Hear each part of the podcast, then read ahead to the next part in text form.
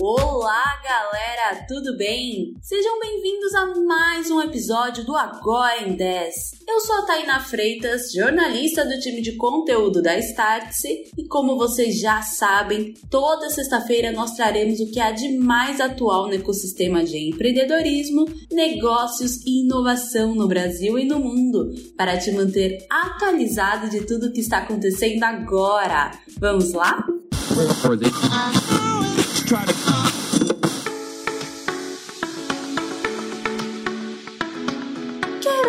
inteligência artificial no seu negócio e não sabe por onde começar? No SVWC, evento da Startse realizado nesta quarta-feira, nós perguntamos aos especialistas. Hoje nós vamos entender como usar a inteligência artificial generativa no agronegócio, fintech, RH e em geral, impactando diretamente no relacionamento com clientes.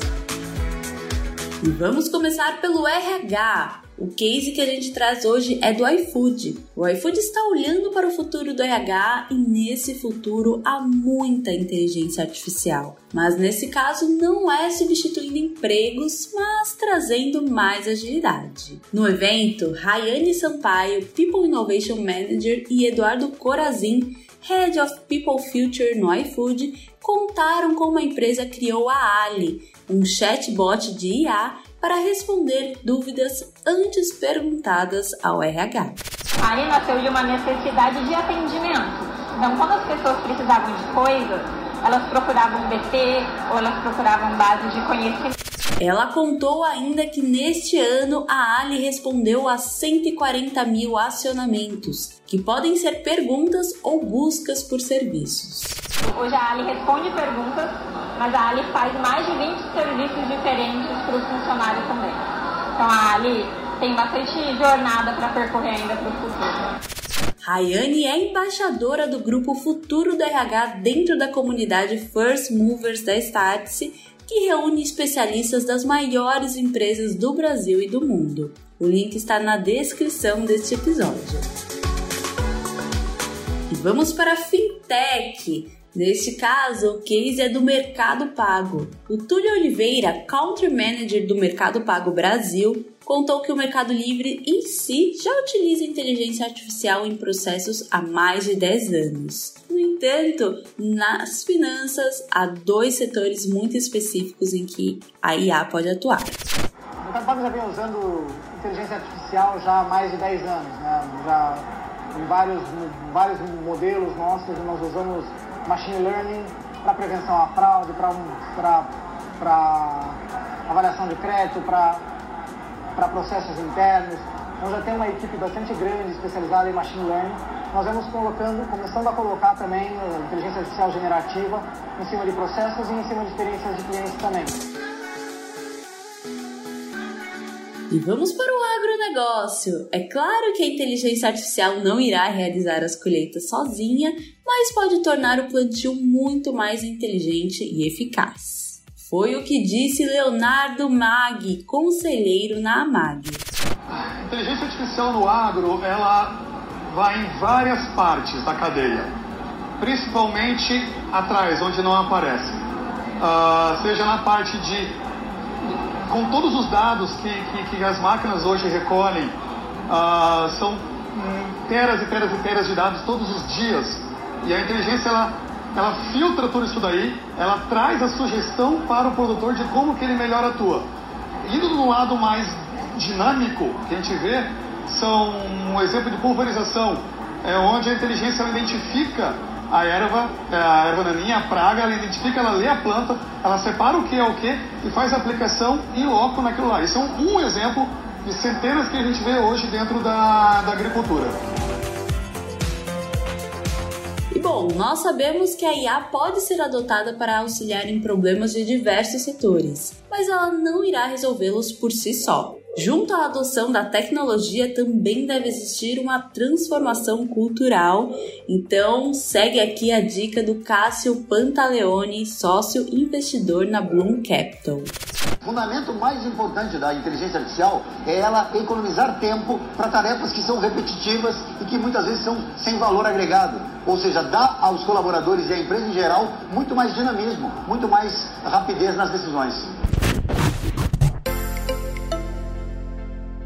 E vamos para o Startup em um Minuto. O quadro é um oferecimento da Cap Table. Pode entrar, Victor Marques, e tempo.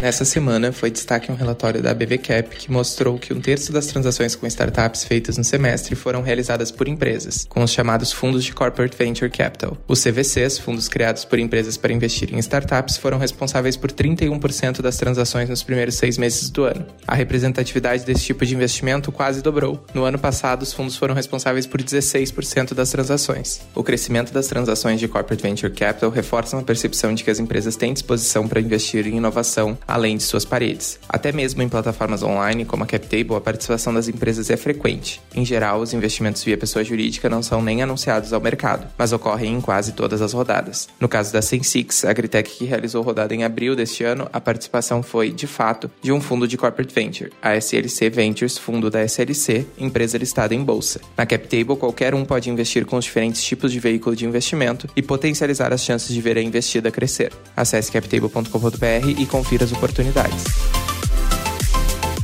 E agora vamos de ok, ok! Aqui você encontra as principais polêmicas do ecossistema de inovação e startups. Vamos lá? Ok, ok! Você sabia que antes, ao digitar AI.com, a página que abria era o ChatGPT da OpenAI? Pois bem, houve uma mudança e agora o site redireciona os usuários ao X.ai, o site de Elon Musk para inteligência artificial. Ainda não há mais detalhes sobre como essa mudança aconteceu, mas um domínio como esse é difícil de conseguir e caro de manter. Papo de milhões de dólares, tá? Será que a concorrência continua ou a XAI de Elon Musk ganhou o AI.com para sempre?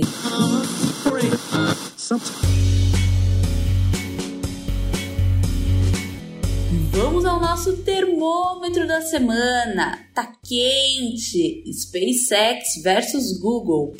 A Starlink, internet de Elon Musk, que chega a áreas remotas usando satélites, pode contar muito em breve com a concorrência da Alphabet, dona do Google. Agora, a empresa aposta em lasers para alcançar locais extremos por meio do projeto Tara. Mas não é algo tão novo. O projeto está em andamento desde 2016, mas antes a Alphabet estudava o uso de balões estratosféricos ali que ficavam realmente na atmosfera para ir trazendo sinal de internet, mas acabou tendo que recuar pelos problemas e altos custos. E agora, como os lasers funcionam? A Taara é uma máquina que irradia feixes de luz que transportam dados. Ela tem o tamanho de um semáforo e funciona basicamente como uma fibra óptica sem cabos. Em teste, o projeto está sendo implementado em larga escala na Índia mas já está ajudando na conexão à internet de outros 13 países.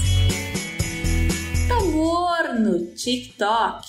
Em breve, os usuários do TikTok na União Europeia poderão experimentar uma timeline com ausência de algoritmo de recomendação de conteúdo. A medida faz parte de novas regras da região e agora o questionamento é será se essa moda pega? Porque é isso, o algoritmo vai entendendo o perfil de cada usuário e passa a recomendar os vídeos que tem mais fit e isso traz um efeito muito bom até mesmo na permanência do usuário dentro do app. A ausência desse algoritmo pode mudar completamente a experiência, então vamos acompanhar os próximos capítulos.